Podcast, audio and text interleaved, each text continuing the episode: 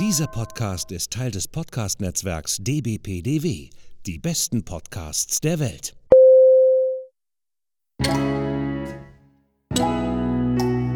Willkommen beim Podcast von Rockstar TV mit Florian Petzold und Andreas Steinecke. Einen wunderschönen guten Tag, meine lieben Zuhörer und Zuhörerinnen. Heute ist der Florian hier am Start mit Mir. dem Andreas. guten Tag, Andreas. Wo befindest du dich gerade? Ich bin im, äh, im Studio Bayreuth. Du bist im Studio Bayreuth. Ja, ich bin noch immer im Studio Kassel Rauxel. Was für ein Wunder. Was für ein Wunder, ganz genau. Äh, äh, wie ist das Wetter bei dir da drüben? Da drüben, genau. Auf dem anderen Planeten, in einem Nee, weiten, in einem weiten bayerischen Land. Ähm, ja, pf, wie soll es natürlich sein im Süden? Es ist äh, selbstverständlich schön. Ja. Und warum glänzt du heute so? Weil die Zuschauer können es zwar nicht sehen, aber wir können darüber reden. Ich glänze heute so schön, weil ich äh, so. Ähm, warum sagst du, warum fragst du mich so einen Quatsch? Bringst du mich jetzt ein bisschen aus der Fassung. Aber wo ist denn, wo ist denn dein schönes Schmuckstück eigentlich? Welches Schmuckstück? Ja, weiß ich auch nicht, keine Ahnung. Ich, ich, ich, ich, ich, weiß gar nicht, wovon du sprichst. Ich weiß Warum nicht. bringst du so welche Themen an? das interessiert doch gar keinen. Okay, ich sehe schon. Äh, willkommen in unserer, wie immer, sehr schönen Comedy-Show. Ähm, wer jetzt noch nicht abgesprungen ist, äh, hat jetzt immer noch die Möglichkeit äh, abzuspringen, denn äh, es wird nur noch lustiger. Aber ähm, wir sind ja nicht dazu da, uns gegenseitig Warte, zu necken wa- und zu foppen. Ja, bitte? Ja, ähm, bevor wir mit unserem Gast anfangen, Ja. ganz wichtig. Bei Apple, Spotify bitte uns bewerten. Sternchensystem geben. Bei Apple kannst du sogar noch einen Kommentar abgeben. Falls du das nicht machen möchtest und uns persönlich anschreiben möchtest, Andreas at roxatv, Florian at roxatv, kannst du uns auch persönliche Feedbacks zuschicken. Das war mal eben kurz der Werbeblock für unsere Seite. Super hast du das gemacht, ganz toll. Aber wir sind ja nicht dazu da, um euch quasi heute wieder mit äh, Werbung zu bombardieren, auch wenn es unsere eigene Werbung ist. Ganz im Gegenteil, auch heute haben wir wie immer in unserem schönen Format einen Gast. Und heute haben wir wieder einen ganz besonderen Gast. Wir haben immer besondere Gäste, aber ähm, ich, heute finde ich, ähm, ist es wirklich was äh, ganz besonders Interessantes. Ähm, nämlich auch ein interessantes Thema, was wir heute beleuchten werden. Ähm, ich tease ein bisschen. Ähm, ich sage einfach mal herzlich willkommen, Ludwig Döhl. Ich grüße dich. Hallo, Servus. Ja, jetzt fragen sich natürlich einige, ähm, ja gut, wer ist Ludwig? Genau. Ne? Deswegen, des, des, des, deswegen, Ludwig, erzähl mal ein bisschen was von deiner Vita, von deinem Werdegang. Ähm, Geil, geil. War das jetzt ein Düsenjet, der hier durchgeflogen ist? Ja, genau, das Düsenjet direkt über mir. Ähm, der Vita und der Werdegang ist eigentlich recht leicht äh, runtergebrochen. Ähm, bin Ludwig, begeisterter Mountainbiker seit über 20 Jahren. Ähm, mich hat es irgendwann ähm, in der fünften Klasse erwischt mit dem Mountainbike-Virus und seitdem verbringe ich eigentlich nicht nur jede freie Minute, sondern auch meine Arbeitszeit mit dem Thema Mountainbiken. Und äh, diese Begeisterung, die hat mich ja durch sämtliche Stationen in diesen Mountainbike-Zirkus gebracht. Also ich habe in Radläden geschraubt, ähm, ich war als professioneller Sportler unterwegs, als Mountainbike-Profi. Ich habe für Bike gearbeitet, ähm, als Redakteur, äh, zuletzt sogar stellvertretender Chefredakteur. Und jetzt, die letzte Station ist jetzt tatsächlich, dass ich mich selbstständig gemacht habe mit einer Plattform, bike-test.com heißt die ganze, äh, heißt die Webseite. Und da verfolge ich eben das Ziel, äh, jeden Menschen auf dieser Welt äh, den Fahrradkauf so einfach wie möglich zu machen. Das heißt, ähm, mein Ziel ist es, mehr Menschen äh, für das Mountainbiken zu begeistern und mit dem richtigen Material auszustatten. Ja, ich habe ich hab mir mal äh, so deine, deine Seite äh, schon mal angeschaut, also bike-testen.com. Es ist sehr simpel gemacht, irgendwie halt, was man dann nachher haben möchte halt, ne? Von, von Cross-Country bis hin runter, Enduro, Downhill. Man klickt eigentlich nur noch irgendwie halt und dann gibt es dann auch noch einen Testbericht darüber, was das Bike wirklich kann, wofür es wirklich geeignet ist. Die Geometrien werden beschrieben, etc. pp. Und dann arbeitest du natürlich mit Affiliate-Links, ne?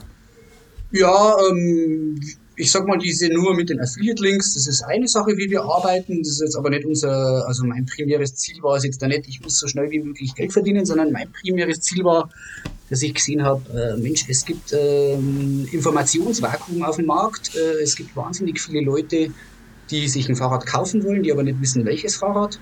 Und dieses Informationsvakuum wollte ich erstmal lösen. Ich wollte den Leuten wirklich helfen, dass er eben schnellstmöglichst und einfachstmöglichst, so wie du das beschrieben hast, der klickt an, ähm, was will er mit dem Fahrrad machen, was will er ausgeben.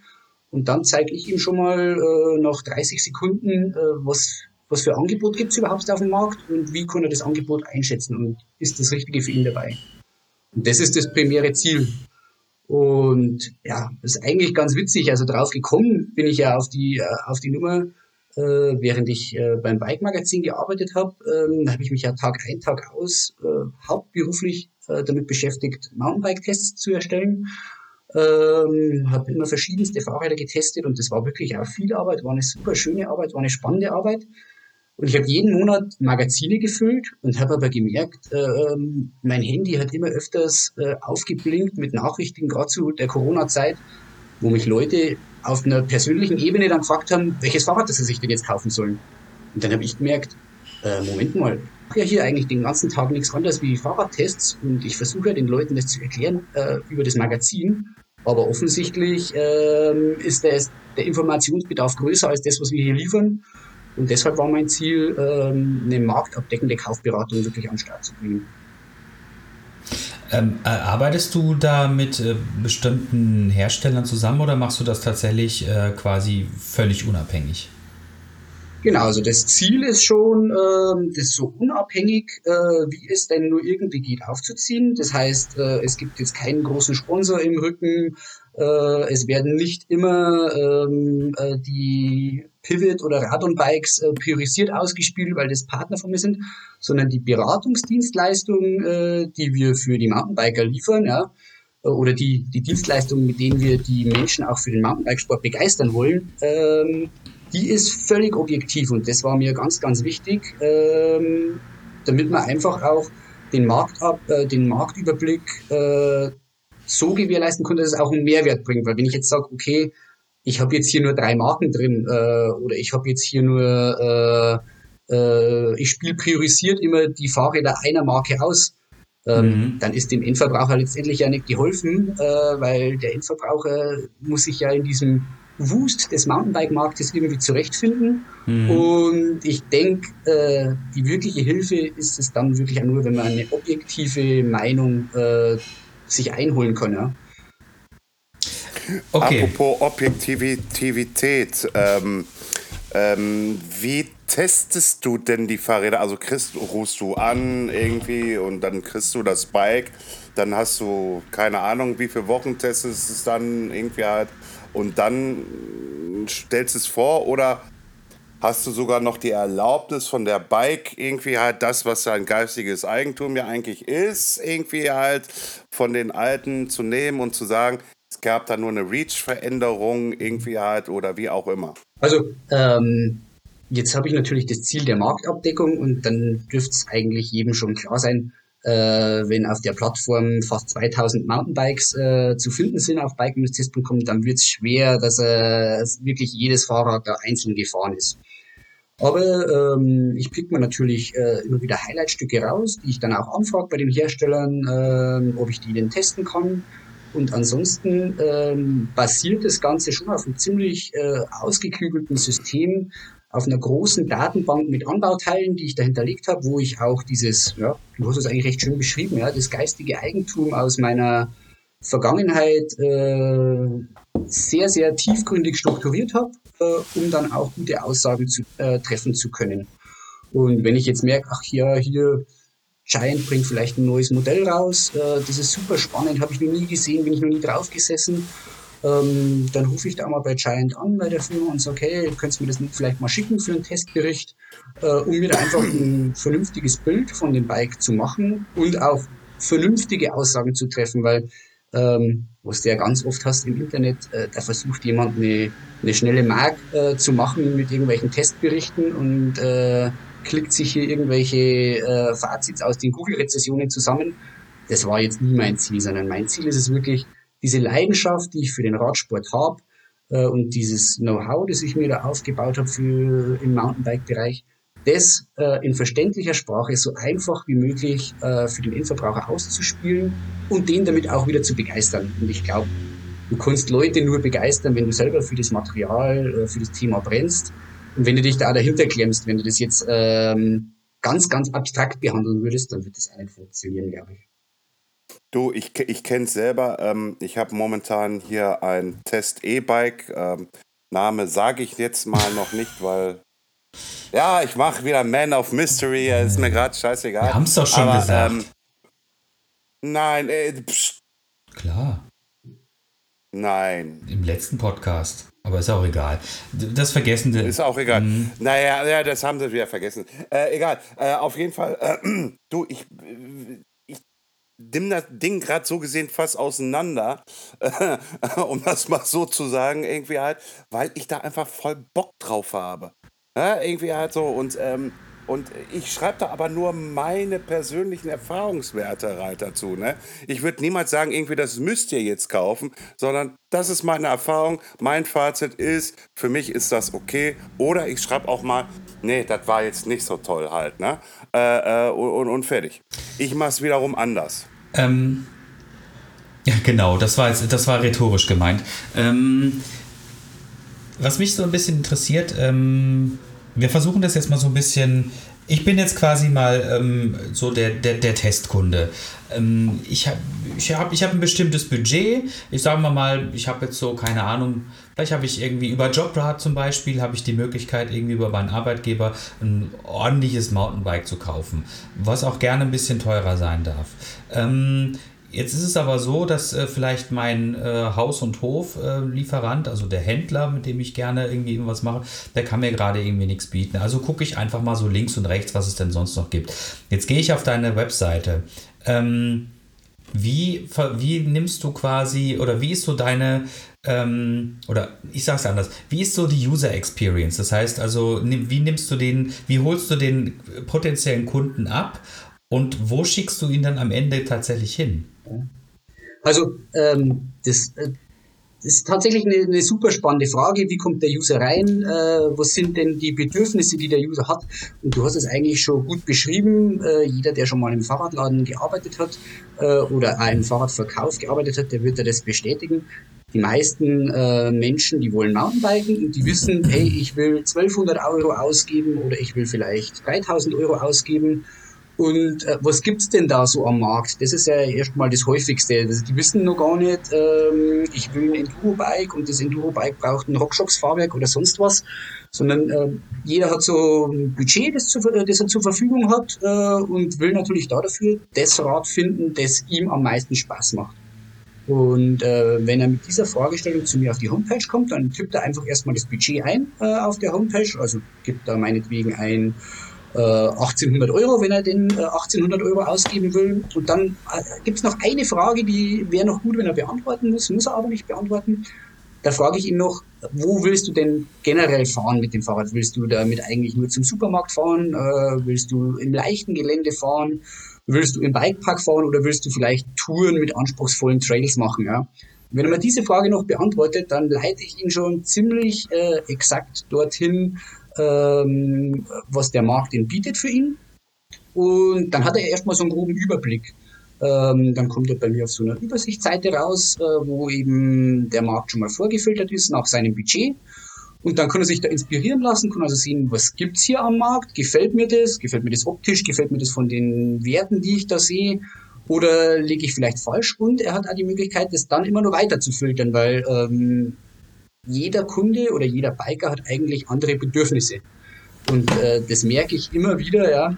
Ähm, manch einem ist es extrem wichtig, dass er einen Carbonrahmen hat. So, jetzt äh, gibt er vielleicht noch das Kriterium ein, er will 1800 Euro ausgeben äh, und er will für diese 1800 Euro aber auch einen Carbonrahmen haben. Äh, und so, äh, diese Filtermöglichkeit gibt es bei mir auf der Webseite.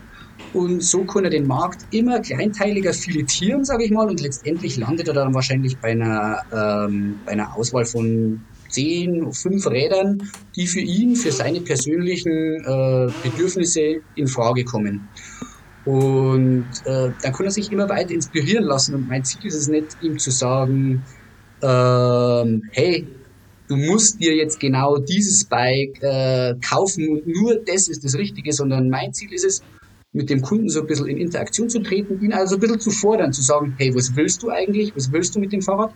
Und wir schauen mal, was gibt's auf dem Markt und finden wir denn da äh, eine Schnittmenge? Und dann ist natürlich der letzte Schritt, äh, dass er, wenn er ein richtiges Rad für sich gefunden hat, dass er schaut, wo gibt's das zu kaufen und dann leite ich ihn eben in einen Online-Shop weiter oder zum Händler weiter, äh, je nach seiner, nach seinen Vorlieben, ja, wo er denn hin will. Okay. Und ähm, wie verdienst du damit Geld? Das ist eine spannende Frage, ja. Ähm, das Geld verdient man natürlich irgendwann äh, über die Reichweite. Also irgendwann kommt man in den Bereich, dass man da mal Werbung ausspielen kann. Ähm, aber ähm, das habe ich ja eingangs äh, schon erwähnt. Also ich finde einfach, wir haben jetzt also schon sehr, sehr viel über diese, über die Plattform Bike-Test gesprochen. Aber was mein Driver irgendwie war, dieses ganze Thema anzugehen, war niemals, dass ich Millionär werden will, ja.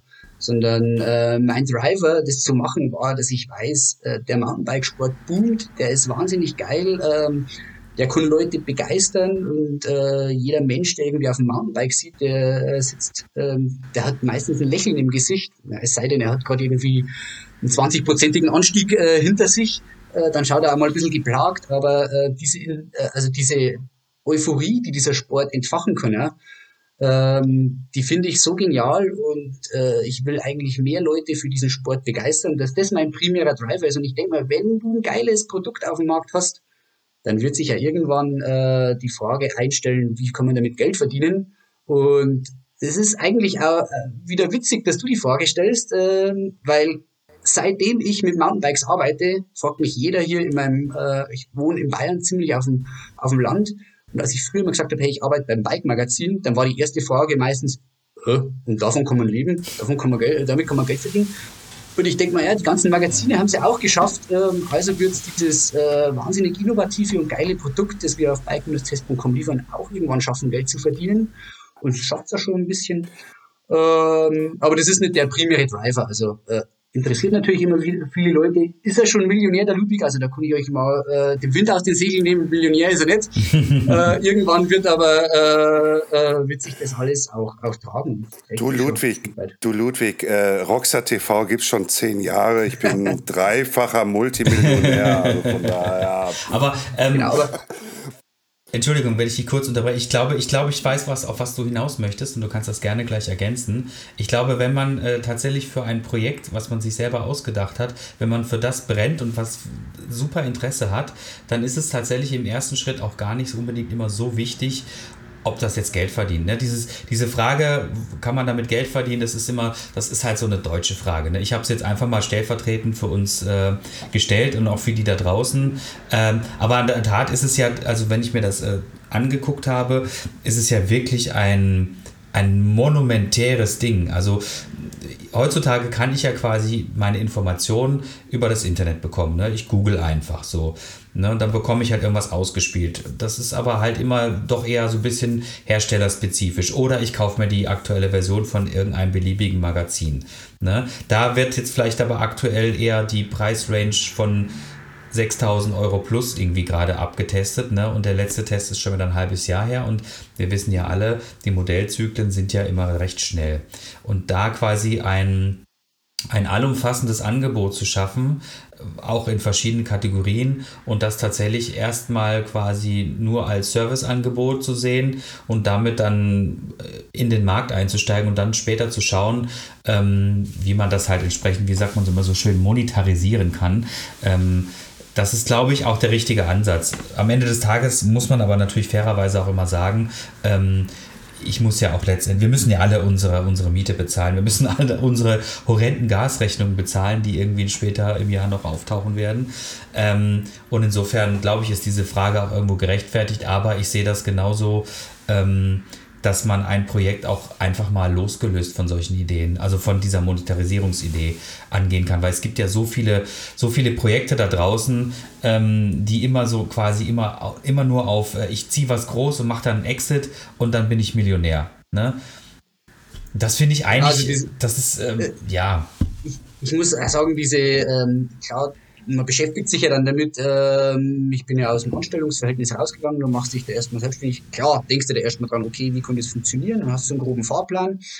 Und dann rutschst du ja auch ganz schnell in so eine, äh, in so eine Welt da rein, wenn du dich mit so einer Existenzgründung beschäftigst. Äh, das Schlagwort Startup ist dann da irgendwie groß.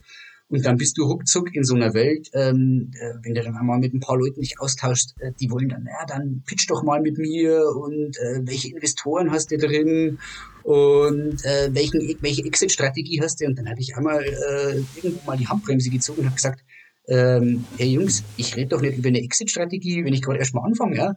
Ähm, weil eben ganz oft, wie du es beschreibst, ähm, ist, der, ist die Inspiration für Leute, was zu machen, dass die Geld verdienen und schnell Geld verdienen. Und meine Inspiration für dieses Projekt, ja, das ehrlich gesagt ein Riesenprojekt ist und ein dickes Projekt, äh, das wir da mit bike-test.com großziehen, war es einfach erstmal ein geiles Produkt äh, hinzustellen und vor allem eben diese, äh, dieses Thema Mountainbiken äh, für mehr Menschen zugänglich zu machen.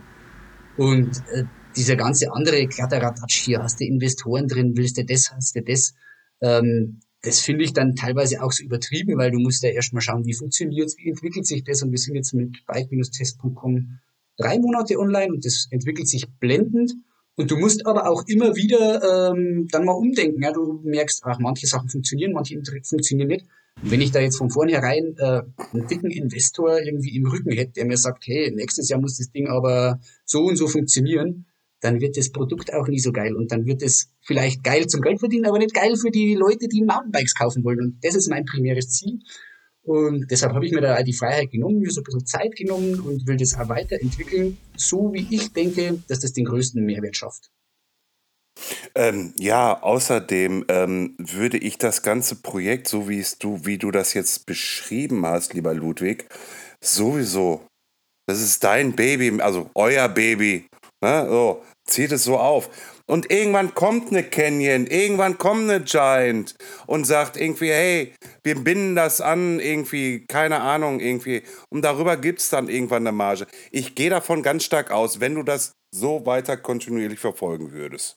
Ja, ja. ich weiß, äh, äh das, das dauert immer seine Zeit, irgendwie halt, bis auch diese Seiten bekannt werden.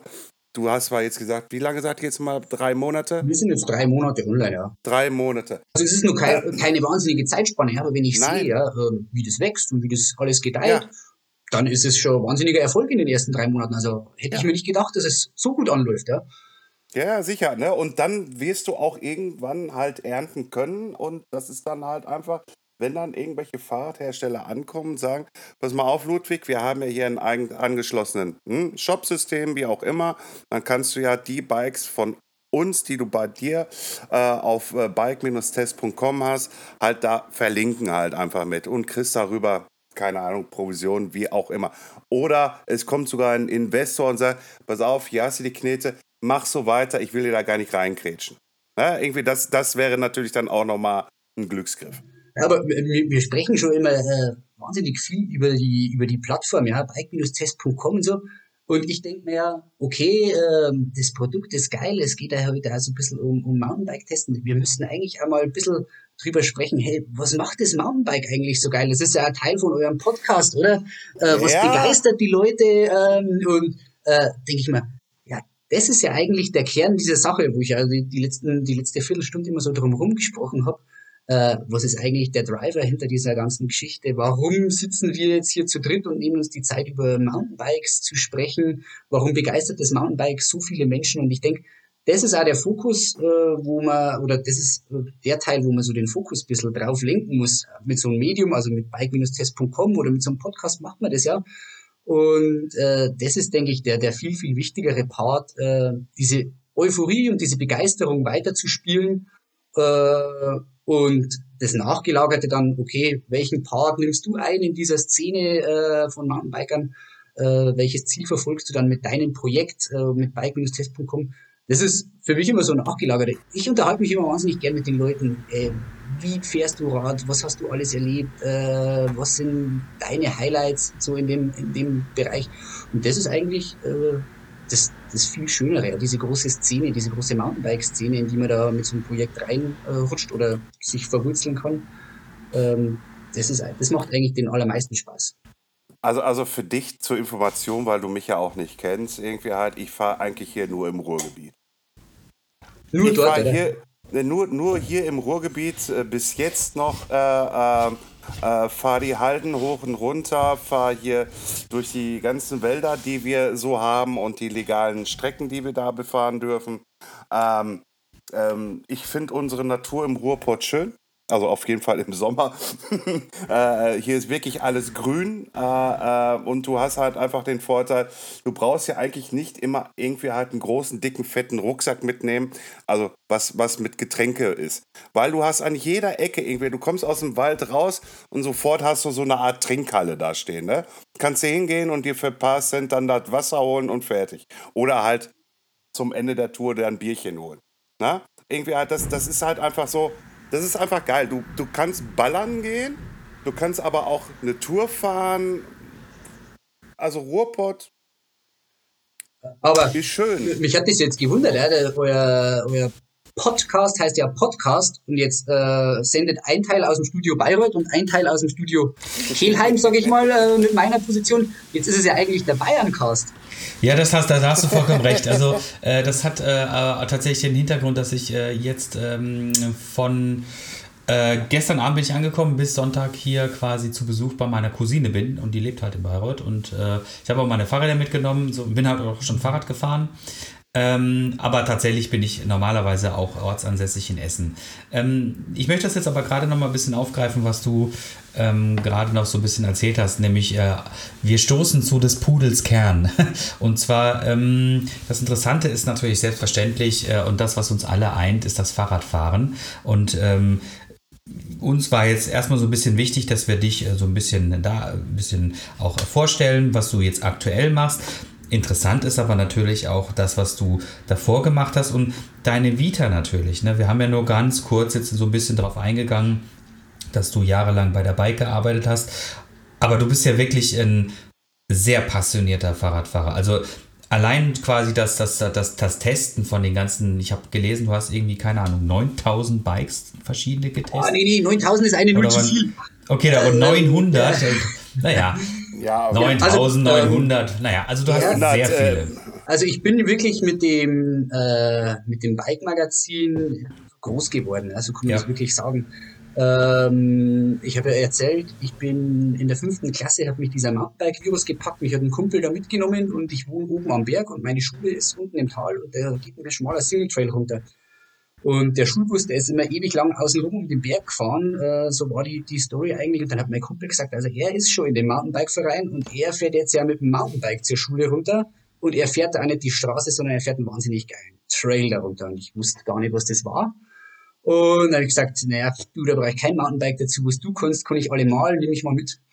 Und so hat das Ganze angefangen. Und also der Berg ist so 100 Höhenmeter hoch und ist mir da so vor der Schule diesen Trail runtergedonnert. Und als ich dann in der Schule, also der Tag in der Schule war eigentlich gelaufen, weil ich war total geflasht, wenn man so mit seinem Fahrrad durchs Gelände fahren kann. Und dann war für mich klar, also mit Fußball hatte ich irgendwie nie große Berührungspunkte. Ähm, Sport so war eigentlich nie mein Ding bis dahin. Und dann war für mich aber klar, okay, das müssten wir jetzt ändern. In der fünften Klasse, das war so ein fundamentaler Einschlag in meinem Leben. Mountainbiken ist dein nächstes großes Ding, habe ich mir schon gedacht und habe mir so das erste Mal so ein Magazin geholt und mich da so im Verein angemeldet und in den Läden hier umgeschaut und meine Eltern an null mit dem Sport zu tun haben. Dann habe ich da ganz vorsichtig vorgefühlt, weil ich hatte so ein normales Dreigang-Fahrrad, was man halt damals so gehabt hat in der Schule, so ganz vorsichtig vorgefühlt, ja, wie es denn so aussieht ja, mit so einem Mountainbike. Und ja, mein Vater gemeint, kein Problem, hier 200 Mark, geh los, hol dir eins. Und ich sagte, ja, ist jetzt nicht ganz so das, was ich mir vorstelle. Und dann kam der große Stein ins Rollen. Also ich habe dann so meine Vorstellungen äh, in den Raum geschmissen. Mein Vater hat sich äh, irgendwie an, ans Hirn gefasst und hat gesagt, äh, kannst du dir kaufen, musst du dir aber selbst verdienen. Ähm, also bin ich zwangsläufig bei dem örtlichen Radshop aufgeschlagen. Äh, wir haben hier in dem Ort, wo ich lebe, einen super, super coolen Radshop gehabt. Ja. Der hat damals schon, also äh, wir sprechen ja da von den Nullerjahren, äh, hat er angefangen, Teile aus Amerika zu importieren. Ja. Ähm, da gab's Ellsworth Bikes, Maverick Bikes und da gab's alles, nur es gab nichts unter 1000 Euro oder 1000 Mark damals ja noch. Und äh, das war natürlich ein Riesenproblem für mich. Und ich wusste, ich brauche diese geilen Räder. Ich, ich muss irgendwie ran an das Material, aber ich habe die Kohle nicht. Und ich habe dann da angeheuert, ja, und ähm, äh, der Betreiber von dem Radspur, äh, von dem Bike Shop, ähm, der, der Flo Weinzel, der hat sich ja ganz jung selbstständig gemacht und der hat eigentlich dann auch nicht so wirklich, glaube ich, gewusst, was er mit mir anfangen soll, weil was willst du als Fünftklässler oder vielleicht war ich dann schon in der sechsten Klasse, ja. Was willst du ja groß machen? Er hat mir so ein Besen in die Hand gedrückt und hat gesagt, hier, feg mal den Hof, feg mal das Lager raus, sortier mal ein bisschen durch. Und ähm, ich habe da aber nicht locker gelassen, weil ich habe gemerkt, okay, bis du so 1500 äh, Tacken zusammen hast, dass du dir mal so ein geiles Dings, äh, so ein geiles Bike kaufen kannst, da musste lange den Hof fegen, also bin ich den jeden Tag auf den Keks gegangen und habe gesagt, ich brauche eine neue Aufgabe, ich muss irgendwie ran an das Material. Und so ging das dann weiter, weiter, weiter und ich bin immer mehr gefahren. Irgendwann hatte ich dann so ein geiles Rad und bin erste Rennen gefahren. Und ähm, dann gab es damals vom Bike Magazin äh, eine Initiative, die hieß Bike Junior Team, das gibt's auch heute noch. Und da hat das Bike Magazin junge äh, Nachwuchssportler gefördert. Also wenn du Bock hattest, Rennen zu fahren, konntest dich dort bewerben, konntest sagen, hey, schau mal, das ist mein Plan, ich will die und die Rennen fahren äh, die und die Rennen bin ich schon gefahren, da habe ich das Ergebnis gehabt, irgendwie so ein äh, Oberpfalz Cup oder so. Ähm, und dann haben die ähm, auch in so einem äh, Event, das Bike Jugendcamp, das es auch heute auch immer noch gibt, äh, konntest du dich dann anmelden und dann haben die geschaut, okay, ja, der Typ gefällt uns oder gefällt uns nicht, den unterstützen wir. Und dann bin ich da so reingerutscht. Ähm, ich glaube, ich war dann mittlerweile schon 14 oder 15 Jahre alt. Also ich habe schon äh, Rad, ich war schon voll drin im Rennen fahren, Cross-Country-Rennen war mein Thema. Und dann bin ich in, in dieses Bike Junior Team reingerutscht und habe da ein Fahrrad gestellt bekommen, was Wahnsinn war. Und was aber für mich nur viel, viel äh, toller war, ich habe diesen Zugang äh, zu dieser Mountainbike-Szene bekommen. Ja. Äh, ich war damals da mit, dem, mit dem Redakteur, der das Ganze betreut hat, der, den Christoph Listmann, äh, in Kontakt. Der hat sich mir, der hat mir da viele Tipps gegeben, hat gesagt, hey, fahr mal zu dem Rennen, trainier mal so, schau mal, äh, dass du das machst. Und irgendwie ist dieses äh, Mountainbike-Feuer, das so in mir gebrannt hat, das ist immer größer geworden. Ja. Und dann habe ich mich halt so durchgekämpft von den Bayern-Liga-Wettkämpfen zu den Bundesliga-Wettkämpfen und habe dann äh, mit dem Cross-Country-Rad auch mal World Cups bestritten. Ähm, bin bei der Bike Transalp gestartet, äh, bin immer älter geworden, bin eine Altersklasse nach der anderen durch. Äh, habe mal äh, das äh, Trikot der Nationalmannschaften überstreifen dürfen und äh, eben die Cross-Country-Strecken, die haben sich damals auch wahnsinnig geändert zu der Zeit. Also Novi Mesto war da einmal so ein Einschlag. Äh, das war damals ganz, ganz neu, so eine radikal andere Strecke, wo man nicht nur auf dem Schotterweg berghoch ballern musste und dann irgendwie schnell wieder runter, sondern viele kleine Anstiege, sehr, sehr technisch, kleine Sprünge. Und das hat mir wahnsinnig viel Spaß gemacht. Und ja, irgendwann kam dann der Zeit, äh, der Zeitpunkt, wo ich auch mit der Schule fertig war und musste mir überlegen, hm, was fängst du denn an mit deinem Leben? Und ich bin immer noch bei dem Radladen äh, täglich aufgeschlagen und habe mir da so meine Brötchen nebenher verdient, weil Fahrrad zu haben ist eins, du brauchst ja auch Schläuche, du musst irgendwie zu den Rennen hinkommen, du brauchst, also wenn du viel fährst, gerade zur damaligen Zeit, also ihr fährt, fahrt ja auch schon ein paar, paar Jahre, damals sind die Räder ja ständig kaputt gegangen. Also du brauchst ja irgendwie alle drei Wochen brauchte ich da einen neuen Kettensatz, äh, Reifen will ich gar nicht sprechen, äh, Rahmen ging ja so zwei, drei Stück im Jahr durch. Das Material musste irgendwie immer ersetzt werden. Und dann war also klar, okay, ähm, in meinem Leben, das muss irgendwie weitergehen mit dem Radsport, mit dem Mountainbiken. Und äh, ich will mich da verwirklichen. Und dann ja, habe ich das Glück gehabt oder naja, viele würden es als Pech bezeichnen. Ich musste nur Wehrdienst ableisten damals äh, und bin zur Bundeswehr gekommen und da gab es so eine ähm, Skizug, hieß das, und ich war zufällig eben da beim, bei den Gebirgsjägern, wo es diese Skizüge gab.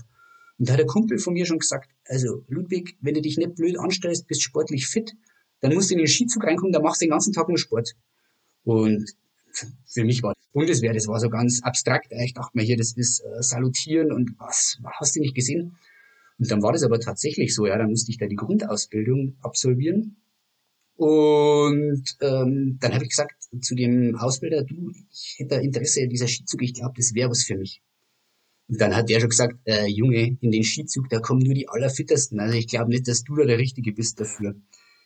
Und kannst du überhaupt Skifahren? Dann habe ich den auch noch eiskalt angelogen, weil ich konnte nämlich gar nicht Skifahren, ja, ich konnte nur Snowboarden zu der Zeit. Äh, und ähm, dann habe ich gesagt, logisch, ich, ich bin ein Ass auf den Skiern und fit bin ich auch. Ich, ich starte hier im Cross Country World Cup. Und dann gab es da auch wieder so einen Sichtungslauf und auf alle Fälle, lange Rede, kurzer Sinn, ich habe mich für diese, für diese Skizug, für diese Sporteinheit äh, da qualifiziert. Und dann bin ich von diesem getakteten Bundeswehrleben raus in diesen Skizug. Und dann war das, das war total lockere Gruppe, ja, in der Kaserne, also das fast wie man es aus so Filmen kennt, ja. Ähm, da ist diese strikte Kaserne, wo alle mit Uniform rumrennen und ich bin dann so am ersten Tag mit meiner Uniform in dieses Skizugbüro da rein und da hingen da lauter so Typen auf Sofas ab mit Jogginganzügen und der Chef kam da rein, ähm, äh, der war schon ein bisschen älter, der, der Hansi, äh, der, den musste man auch nicht mit Stabsfeldwebel oder so anrufen, sondern der hat gesagt, ja, ich bin der Hansi für dich. Und dann hat jeder so gesagt, was er am Tag über so machen will. Und dann hat er gesagt, ja, ich würde heute gern das trainieren und ich würde heute gern das trainieren. Und dann hat er gesagt, okay, ja, dann geht's los, trainiert, treffen wir uns am Abend wieder. Und dann habe ich gesagt, äh, das ist ja geil. Und dann wusste ich schon hier, das wird mein Leben. Und äh, habe ich so ein Jahr Zeit gehabt, mich da so sportlich zu verwirklichen. Wir mussten dann so einen Militärwettkampf ab, äh, abhalten, aber äh, ich war immer, äh, ich habe da eigentlich jeden Tag, wenn der gefragt hat, morgens, was willst du machen, habe ich gesagt, na, ich will Mountainbiken, ich muss heute das und das und das trainieren. Und am Wochenende ist irgendwie World Cup, da muss ich fit sein. Und der hat das geil gefunden und gesagt, Ludwig, mach du das. Äh, und habe dann also schon diese Chance gehabt, mich wirklich intensiv irgendwie mit dem Sport auseinanderzusetzen und mich da zu verwirklichen. Und ähm, habe es in dem Zug auch geschafft, mich da körperlich und sportlich so zu entwickeln, dass man wirklich gesagt hat, oh, jetzt wird's mal interessant. Jetzt bist du da relativ weit von dabei. Ähm, wenn die, die Bundeswehrzeit irgendwann da rum ist, musst du dich ja um den Job kümmern. Dann habe ich mir gedacht, Mensch, wenn der irgendwie so Profisportler, ja, ähm, das wäre geil. Ludwig, das wär's. Und dann kam eben eins zum anderen äh, und äh, der Endurosport ist damals gerade aufgeploppt und ich war bis dahin immer nur Cross-Country und Marathon unterwegs, also auf Strecke. Habe aber schon gemerkt, also bergauf komme ich gut mit, äh, aber meine Stärke war immer so bergab. Ein bisschen was riskieren, äh, gute Fahrtechnik habe ich gehabt. Habe ich mir gedacht, okay, vielleicht wäre das jetzt gerade so eine Lücke, wo du dir ähm, so ein Profi-Dasein erkämpfen kannst.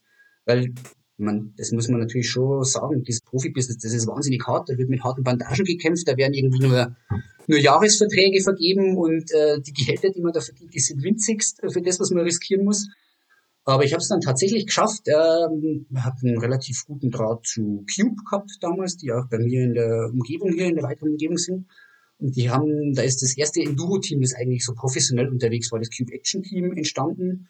Und da habe ich mir einen Platz erkämpft. Ja. Und das war dann so, ja, sag ich mal, so vorläufige Mittelstation in meinem Leben, weil ich dann das Leben, also ich habe dann nebenher zum Studieren angefangen, aber das war wirklich so, das Studium war immer Nebensache. Also für mich ging es um den Radsport.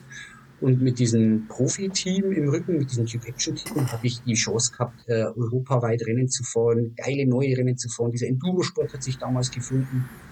Und das war eine wahnsinnig, wahnsinnig geile Zeit.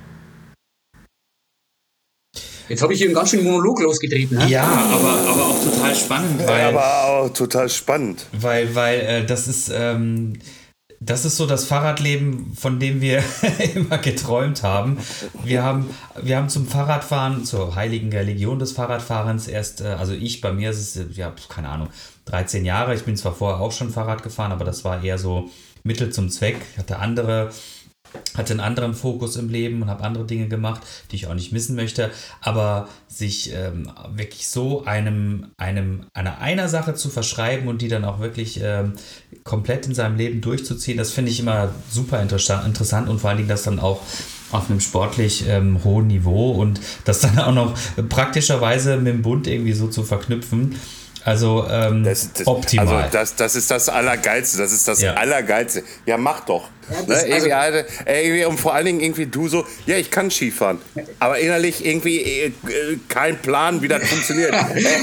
also ich habe das mit dem Skifahren dann auch noch relativ gut, also innerhalb dieses Skizugs haben sie mich immer ausgelacht, weil da waren tatsächlich ähm, richtig gute Skifahrer und die haben immer geschmunzelt, wenn die mich bergab fahren haben sehen, aber ich habe das relativ gut hingebracht. Und da muss ich auch sagen, ich musste damals neun Monate Grundwehrdienst ableisten. Also da kommst du ja. nicht drum rum, wenn du so alt bist wie ich. Das musste machen. Und ich habe dann damals auch äh, nach den ersten neun Monaten, die ja Pflicht waren, äh, zu meinem äh, Skizugleiter, da, zum Hansi eben, habe ich gesagt, du Hansi, du, wie schaut's denn aus? Das war so eine geile Zeit. Äh, was passiert denn, wenn ich da verlängere? Ja, sagt er, pff, äh, fundamentale Eingriffe sind das in deinem Leben. Sag ich, wieso? Da passiert einiges, hat er gesagt. Ja, was? Na, verdienst du das Doppelte. Sag ich, ja, und das ist alles. ja, sag ich, ich meine, da kannst du ja gar nicht so richtig von äh, Verdienst sprechen. Und äh, ich habe dann eben, es hieß freiwillig länger dienen, also ich war kein Soldat auf Zeit oder sowas, sondern ich habe mich dann als freiwillig länger dienender nochmal ein Jahr äh, diesem Skizug hingegeben und habe dann tatsächlich, ich glaube zuvor habe ich so das Grundwehrdienstgehalt, das war so äh, 600 Euro oder so und dann habe ich, glaube ich, 1500 Euro verdient. Und sonst hat sich tatsächlich nichts geändert. Also ich bin jeden Tag in der Früh mit meinem Jogginganzug äh, in das Büro rein und habe gesagt, was ich trainieren will. Und ich musste vielleicht einmal oder zweimal im Monat musste man da ähm, irgendeine Übung abhalten äh, oder irgendeine Wache halten. Das war aber wirklich lächerlich. Also da hast du dich mal 24 Stunden in so ein Wachbüro da reingesessen. Ähm, und äh, damals war ja bundeswehrtechnisch überhaupt nichts los. Also das war ja gerade die Hochphase des Totspanns. Also die waren ja froh, wenn sie Gewehre hatten, irgendwie um uns die in die Hand zu drücken. Ähm, das war dann wirklich Wahnsinn. Dann habe ich da nur zwei Jahre dran gehängt und diesen Lifestyle dann durchgezogen, bevor ich eben äh, ja, mich dem, dem Mountainbike-Enduro-Sport da hingegeben habe. Ja, falls Hansi zuhören sollte, danke Hansi. Ja. Das ist eine sehr schöne Story, ey, ohne Scheiß. Stabsfeldwebelgramm, das war wirklich Wahnsinn, ja. Also, also, also der, der schien auch irgendwie, also ich sag mal so, ich hatte auch einen Stabsunteroffizier in der, äh, in der ähm, nachher äh, äh, Grundeinheit äh, in der Inst, äh, UVVTT für den Schirmmeister, das Programm ähm, haben wir gelehrt. Äh, und äh, der sagt auch dann so, ey, Petzold, mach doch, was du willst. Ja, ja. ja. Und das war schon, ja, das war für mich ja die, also äh, als Sportler ist es wahnsinnig schwer, wenn du immer im Zugzwang bist. Ähm, Gerade als Deutscher hast du ja so mitgegeben, du musst eine Ausbildung machen, du musst auch was arbeiten, ja. du musst, wie verdienst du denn eigentlich dein Geld? Also die Frage kommt ja immer, und wenn du da immer im Zugzwang bist äh, und nicht diese Möglichkeiten hast, dass dir jemand solche Freiräume gibt, zu sagen, hey, trainier doch einfach mal ein Jahr, was du trainieren willst, äh, nimm dir die Zeit. Für uns ist wichtig, dass du diesen Militärwettkampf da gut abschließt. Und ja, ganz ehrlich, äh, diesen Militärwettkampf, den haben wir, das war so so eine Mannschaftspatrouille, den haben wir da immer gewonnen. Ja. Ähm, das hat uns natürlich äh, so ein bisschen Rückenwind in der Kaserne gegeben. Und äh, aber diese Zeit, äh, dass dir die jemand gibt, äh, die brauchst du einfach auch, wenn du sportlich dich entwickeln willst. Weil wenn du jetzt sagst, okay, ähm, ich nehme jetzt ein Jahr Zeit und ab jetzt bin ich Profisportler und äh, in zwei Wochen äh, gehe ich bei der Enduro World Series am Start und gewinne das Ding, das wird nicht funktionieren. Sondern das ist alles ein sehr, sehr langwieriger Prozess, äh, bis man seinen Körper dahin trimmt, bis man weiß, worauf es ankommt, bis man auch mental so weit ist, dass man da Mountainbike-Rennen auf einem guten Niveau fahren kann. Ähm, das passiert nicht von heute auf morgen und da ist es wirklich eine glückliche Gebung, dass du dir so einen Menschen findest oder jemanden findest, äh, der dir die Zeit gibt, die Zeit schenkt eigentlich. Das war das mhm. Wichtige, ja. Ja, aber ich sag mal so, irgendwie halt, äh, wir hatten ja auch mal die Nina Hoffmann hier bei uns äh, im Podcast. Ähm, die ist ja wirklich von 0 auf 100 gegangen, ne? Ja, aber die äh, war ja davor auch äh, in der Leichtathletik ja, ganz erfolgreich. Und das, das darfst ja, du nicht vergessen. Wenn ja, du einmal so so ein Grundsetup als Sportler hast, ja, egal ob du davor äh, übertrieben, die Nina war ja im Speerwurf, ob du Speerwurf gemacht hast, Weitsprung, äh, Marathonlauf, ähm, du hast, du weißt, wie es sich anfühlt, äh, seinen Körper mal auszuquetschen wie eine Zitrone. Und du weißt aber auch, wie es sich anfühlt, wenn dann der Saft wieder reingeht in die ausgequetschte Zitrone nach so einem harten Training. Und das mhm. ist das Wichtige. Also das, diese Erfahrungen, die brauchen einfach äh, Zeit und die muss man sich nehmen oder sich schenken lassen ja, in, die, in dem Zuge. Ja. Wie, wie hat sich denn deine sportliche Karriere dann weiterentwickelt? Und äh, ist sie dann quasi, äh, hast du weiter, warst du weiter auf so einem hohen Niveau noch tätig, als du schon bei der Bike angefangen hattest? Oder wie hat es sich das dann quasi also, ähm, entwickelt? ich war dann, ähm, ich habe dann studiert, ähm, dreieinhalb, vier Jahre habe ich studiert Betriebswirtschaft. Nebenher, sage ich immer, das war echt so ein bisschen mein Nebenjob, das Studium. Und hauptsächlich bin ich Enduro-Rennen gefahren. Also da damals ist aufgeploppt die Specialized SRAM Enduro-Serie in Deutschland, die Enduro World Series. Ich war da bei dem allerersten Enduro World Series Lauf in Punta Ala war ich dabei. Ähm, eine Enduro-Europameisterschaft hat sich da äh, gerade so formiert. Das waren alles, das war eine wahnsinnig spannende Zeit. Und auch da habe ich wieder das Glück gehabt, oder der Sport, äh, das ist ja so ein geiler Nebeneffekt von dem Sport, ist, dass der dir eigentlich immer Tür und Tor öffnet, um mit netten Menschen in Kontakt zu treten. Und ich bin ja in das äh, Cube Action Team da reingerutscht und ich kam so von dieser Cross-Country-Schiene her. Ich konnte super gut in die Kette, äh, die Kette stramm machen und bergauf fahren und schnell äh, in die Pedale treten. Und ich habe da einen Teamkollegen gehabt, ähm, den André Wagenknecht, der kam genau von der anderen Richtung. Äh, das war ein Downhiller, der war deutscher Downhillmeister einmal. Und von, ganz ehrlich, von Kette stramm machen, äh, da war bei dem fünf Meter nach dem Starthäuschen nicht mehr viel zu sehen, aber der konnte lenken und springen äh, und ist, der hat eine Fahrradbeherrschung gehabt von anderen Planeten. Und äh, wir haben uns dann irgendwie so getroffen und haben wahnsinnig geile äh, Zeit auf den Rennen verbracht und ich habe halt mir sehr, sehr viel von dem abgeschaut, muss ich wirklich sagen und habe so auf nationalem Niveau ähm, die ganzen Rennen mitgenommen, also die Specialized Enduro Serie. Und da war damals, muss ich wirklich sagen, das Niveau sehr, sehr hoch. Also ähm, äh, das, da waren viele motivierte Leute am Start, die da Gas gegeben haben und ähm, die Rennserien, die waren wirklich gut besucht. Also da waren immer 300, 400 Starter. Ähm, und ich habe mich da durchgeboxt und habe einmal ähm, zwei, drei, vier, vielleicht waren es sogar fünf Enduro World Series Läufe mitgemacht und war da immer ganz gut und habe aber dann auch gemerkt, okay, Ludwig, das ist geil, ähm, aber du wirst kein Weltmeister mehr werden. Das war mir dann hm. irgendwann nach zwei, drei Jahren auch klar. Ähm, du kannst hier vielleicht nochmal, ähm, wenn du das jetzt ganz, ganz exzessiv weiterverfolgst, äh, aufs Podium der deutschen Meisterschaft schaffen.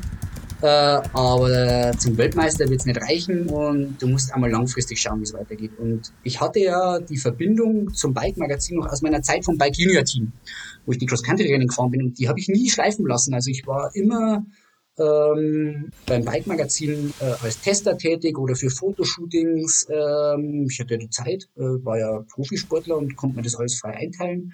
Das Studium, lief ja so nebenher. Und ähm, dann habe ich eben dort äh, nach meiner, als ich so gemerkt habe, okay, ähm, sportlich hast du jetzt so dein Zenit erreicht, ähm, habe mich wieder der Christoph Listmann, der mich damals in das Bike Team äh, geholt hat, hat mich angerufen und gesagt, hey, hier wäre eine Stelle frei, wir suchen äh, einen Auszubildenden als Redakteur. Das sage ich, naja, Ausbildung habe ich jetzt eigentlich hinter mir mit äh, Studium. Ähm, wollte jetzt eigentlich nicht direkt in die nächste Ausbildung, sondern wollte jetzt einmal äh, irgendwie einen richtigen Beruf so machen. Ja, hat er eben gesagt, naja, wenn du hier professionell Räder testen willst und so, das gehört sich schon dazu, musst du Ausbildung als Redakteur machen. Und hat mich da breitschlagen lassen und habe diese Ausbildung gemacht, äh, nochmal zwei Jahre fürs Bike-Magazin und ähm, durch diese Verbindung kommt ja auch diese wahnsinnige Zahl an getesteten Fahrrädern zusammen, die du ja vorher schon in den Raum geschmissen hast. Weil ich letztendlich über einen Zeitraum von 15 Jahren eigentlich im Monatsrhythmus immer so 10 bis, oder sagen wir mal, im Monatsrhythmus immer zwischen 5 bis äh, 15 Räder getestet habe. Durch diese Verbindung zum, zum Bike-Magazin. Und da habe ich natürlich mir ganz, ganz viel äh, Know-how zu der Technik angeeignet, und ähm, ja, das war letztendlich auch der Schlüssel, dass ich gesagt habe, jetzt müssen wir mal dieses Know-how so ummünzen, dass es für ähm, sehr, sehr viele Menschen am Markt nutzbar ist. Und das habe ich dann mit bike-test.com gemacht. Mhm. Die Frage war aber ja eingangs, wie war es, als ich zum Bike-Magazin gekommen bin? Also ich bin da noch ein, zwei Jahre Rennen auf einem sehr, sehr hohen Niveau gefahren, äh, wollte mich da nicht, äh, nicht unter Wert verkaufen. Aber dann kam natürlich eins zum anderen. Ich meine, dann äh, kriegst du irgendwann mal Kinder, hast die Familie, dann merkst du, die Zeit ist knapp. Äh, und dann habe ich gesagt, okay, äh, ich wollte jetzt auch nie so ganz verkrampfter Sportler werden, sondern ich habe dann gesagt, okay, Rennfahren, äh, dieses Profi-Dasein, das ist jetzt mal abgeschlossen, war eine geile Zeit. Und ich fahre jetzt auch ganz, ganz selten bei Hobbyrennen hier bei uns in der Region mit. Äh, genießt es also ein bisschen, weil das ein geiler Spirit ist. Aber wenn ich jetzt bei einer Enduro World Series am Start gehen würde, wieder wird nichts mehr bei rumkommen. Also wäre ich wahrscheinlich froh, wenn ich das Ziel sehen würde, gerade aktuell. ähm, wir sehen dich jetzt ja so, sozusagen face to face. Wir kannten uns vorher nicht. Ich wusste zwar, wer du bist, aber ich, ähm, wir hatten noch keinen persönlichen Kontakt. Und ich muss sagen, du kommst wahnsinnig jugendlich rüber. Also ich würde ich würd jetzt immer noch sagen, der Ludwig, wenn ich den jetzt so begegne, so im, im Teams, der sieht irgendwie aus wie Ende 20. ist wahrscheinlich. Ja, ich, ich, wollte ich auch sagen, so 28, Anfang 30. Also, äh, da, da, legt ihr mit euren Schätzungen schon oft hoch. Letztens äh, habe ich mal Spirituosen gekauft im Supermarkt, wollte ihr meinen Ausweis sehen. nein, nein. Ja, das ist tatsächlich so. Also, ähm, äh, ja, anscheinend Äh, ich habe, äh, ich rasiere mich äh, häufig, äh, habe aber auch keinen starken Bartwuchs und werde oft jung eingeschätzt. Wie alt bin ich jetzt? Ja, jetzt bin ich 32 geworden heuer. Das ist noch, das Ja, ist ja. gar nicht so alt. Ah, komm. Also eigentlich Also da war ja mit meiner Einschätzung äh, Machst du gar, gar nicht gar, nicht, ja. gar nicht so weit weg. Aber im nicht so weit. Geiste, im Geiste muss ich sagen, also äh, auch Vier- meine Frau sagt, 14? meine, 14? meine Frau sagt 14? auch immer tief in der Pubertät hängen geblieben. äh, also da kommst du wohl nicht drum rum. Und Ja, ich finde da immer, also ich kenne viele Menschen, äh, die sind 60, die schauen dann vielleicht aus wie 60, aber wenn ich mich mit denen unterhalte, äh, dann sind die wie 25 und das ist, denke ich, das Wichtige. Was hast du für ein Mindset? Äh, bist du jung geblieben oder wenn ich jetzt mit 32 sage, na jetzt wird's aber mal Zeit, dass ich einen Plan für die Rente entwickle und dass ich den dann strikt verfolge, das wäre jetzt nicht mein Style. Also äh, ich habe schon den, oder mir macht es Spaß, mich mit den Themen zu beschäftigen, die, mit denen sich ja junge Leute beschäftigen. Und ich glaube, dann bleibst du auch ein bisschen jung, ja. Äh, Auf jeden Fall. 32, äh, jetzt mal Butter bei die Fische, da bist du ja noch jung, oder? Auf jeden Fall, auf jeden Fall. Also ich glaube, ähm, Ja, was- wir, wir, wir sind ja auch noch jung, also Genau. von daher. Also was, was, was ich so, äh, ähm, jetzt seitdem ich mich mit dem Thema Fahrradfahren äh, nicht nur hobbymäßig, sondern auch beruflich äh, sehr stark auseinandersetze, ähm, ist das für mich auch mittlerweile, äh, bestimmt auch für dich und auch bestimmt für den Florian, das ist Lifestyle. Das ist einfach eine Lebenseinstellung. Das hat auch nichts mehr damit zu tun, dass es irgendwie ein Sport ist, den ich ausübe, sondern das ist ein integraler Bestandteil meines Lebens.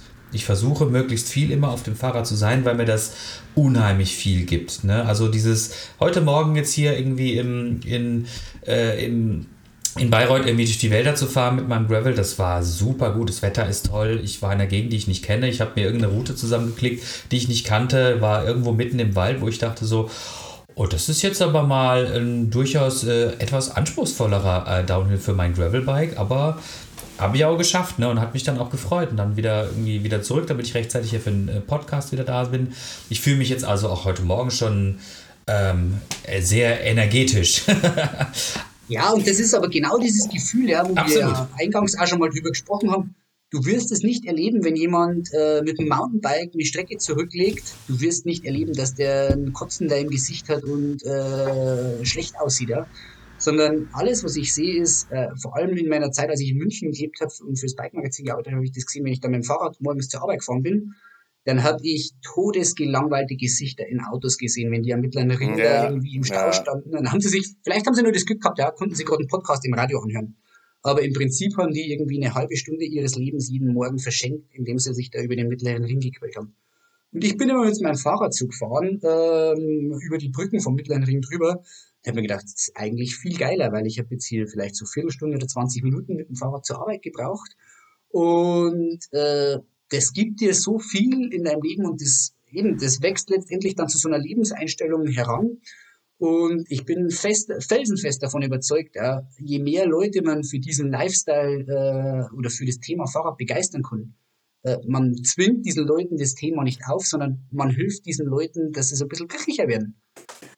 Weißt du, Ludwig, irgendwie, wir haben das ja auch schon mal mit anderen Leuten besprochen gehabt.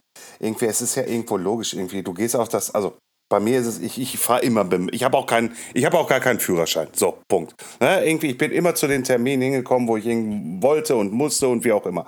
Ne? Wenn ich mal an meinem Fahrrad fahre und sag dann halt zu Familienmitgliedern irgendwie so, ähm, äh, brauchst du das? Ja, ja, sag, fährst du los? Gehst sogar noch einen Kaffee trinken und fährst wieder hin und gibst ab, wie du bist schon wieder da. Sag ich, ja, ja. Ich so, ich habe noch, ich habe übrigens noch zwischendurch einen Kaffee getrunken. Wie du hast noch einen Kaffee getrunken? Ich so, ja, ich habe zwischendurch noch einen Kaffee getrunken und dann habe ich dir die Brocken hier hingebracht.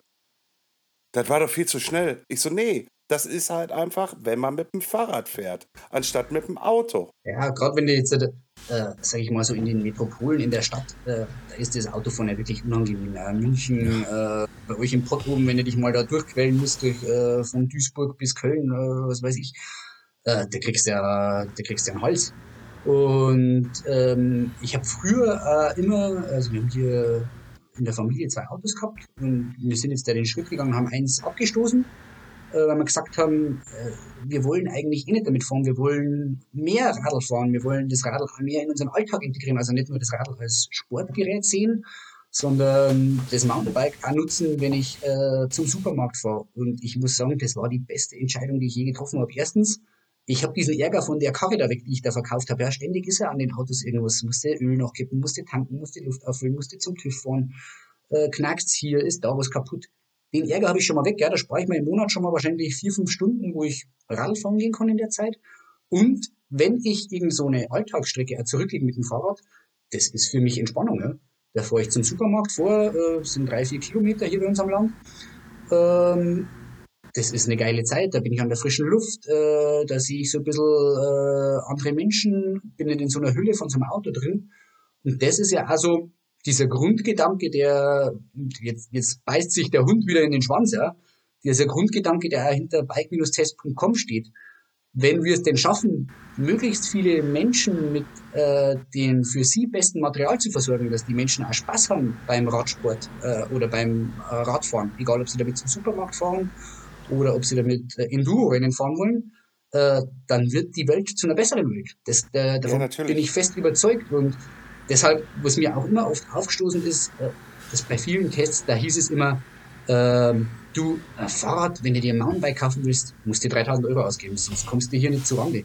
Und ich denke eigentlich andersrum. Ich denke, wenn du dir ein Budget gesetzt hast und wenn das Budget bei 1200 Euro ist oder lass das Budget bei 1000 Euro sein, ja, dann gibt's gute Räder für 1000 Euro, mit denen man Spaß haben kann, mit denen man rausgehen kann im Wald oder wie du gesagt hast, die Halden hoch und runter fahren kann und da eine geile Zeit äh, haben kann. Und das ist auch so ein bisschen der Ansatz, dass man dieses Angebot, das es am Markt gibt, auf bike-test.com transparent darstellt und dass man den Leuten nicht sagt, hey, wenn du nur ein Tausender ausgeben willst, Mountainbiken ist nicht dein Sport, weil das Material ist viel zu teuer, kauf dir eine Badehose und werd Schwimmer.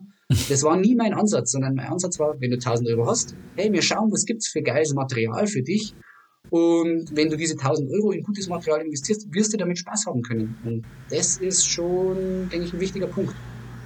Ja, Guck mal, man muss sich auch mal Decathlon anschauen, irgendwie. Die, die Fahrräder sind mittlerweile auch sehr gut geworden. Ja, also wenn du jetzt äh, im Freundeskreis mit einem Rockrider-Bike vom Decathlon aufschlägst, dann schmunzeln ja viele. Aber das ist ja. eben genau der Punkt. Du kannst mit diesem Bike wahnsinnig viel Spaß haben. Und du hast gesagt, ähm, welche, wie testest du Räder? Ich habe in der Tat gerade ein Rockrider-Bike hinten in, in der Garage stehen, das ich teste. Und das kostet, glaube ich, das ist ein Fully, das kostet 1800 Euro. Das ist ja. völlig on the ground, also äh, nichts Abgehobenes. Und äh, habe ich hier natürlich äh, Radlspitzels, äh, ich sage immer die Yeti-Gang, äh, die fahren alle Yeti-Rahmen. Und da könntest du, also für den Preis kannst du den, kannst du den Hinterbau von dem Yeti-Rahmen wegschrauben. Vielleicht geben sie dir noch den Switch Infinity Link dazu. Äh, aber den Hauptrahmen kriegst du für den Preis schon mal sicher, äh, mit nee. Sicherheit nicht.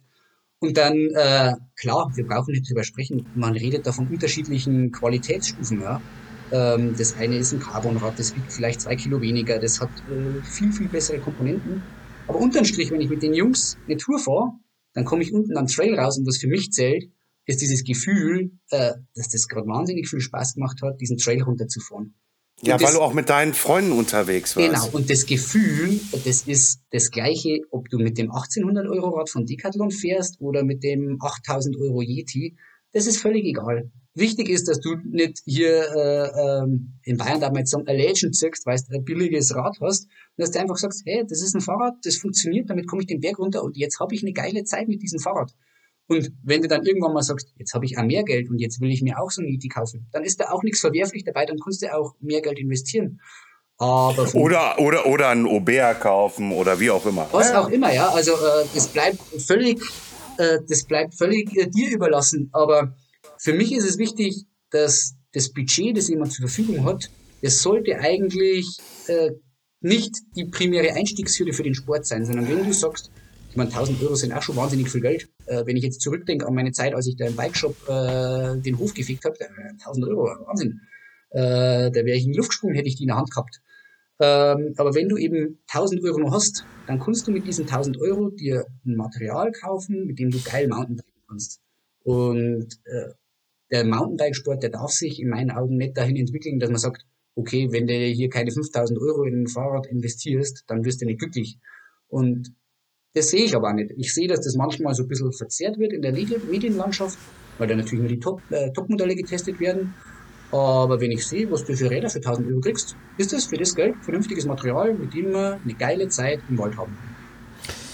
Ich, ich finde, dass äh, besser, besser, besser kann man diesen Podcast nicht quasi zu einem Ende bringen. Also ähm, ich hätte jetzt noch zwei, drei Fragen gehabt, aber ganz ehrlich, ich finde, das ist eine, das ist eine super Bottomline, weil das bringt das genau letztendlich auf den Punkt. Ähm, Spaß äh, muss man nicht irgendwie äh, mit ähm, also, ne, ich, ich lasse es einfach so stehen, wie es ist. Du hast es super zusammengefasst. Ich brauche es nicht mehr mehr zusammenfassen. Na, pass auf, nee, ich, ich füge noch einen Werbeslogan ein. Bitte. Wenn du 1000 Euro hast, und suchst das richtige Fahrrad, dann gehst du auf bike-test.com, gibst du dein persönliches Budget dort ein und wir schlagen dir vor, welches dein bestes ist. Sehr gut, sehr gut. Ich glaube, da haben wir eine super Klammer jetzt geschaffen. Wir haben jetzt ähm, sowohl am Anfang als auch am Ende äh, über dein neues Projekt gesprochen und in der Mitte hast du uns ganz viel erzählt, ähm, wie du da hingekommen bist und vor allen Dingen, was dich aus ausgemacht hat und ähm, warum du auch so begeistert bist. Und das fand ich jetzt äh, total spannend, ehrlich gesagt. Ähm, Herr Betzer, wenn du nicht nochmal irgendwie äh, noch eine äh, total super wichtige investigative Frage hast, dann würde ich äh, in die Verabschiedung einleiten. Leit mal ein. Ich leite ein, sehr gut.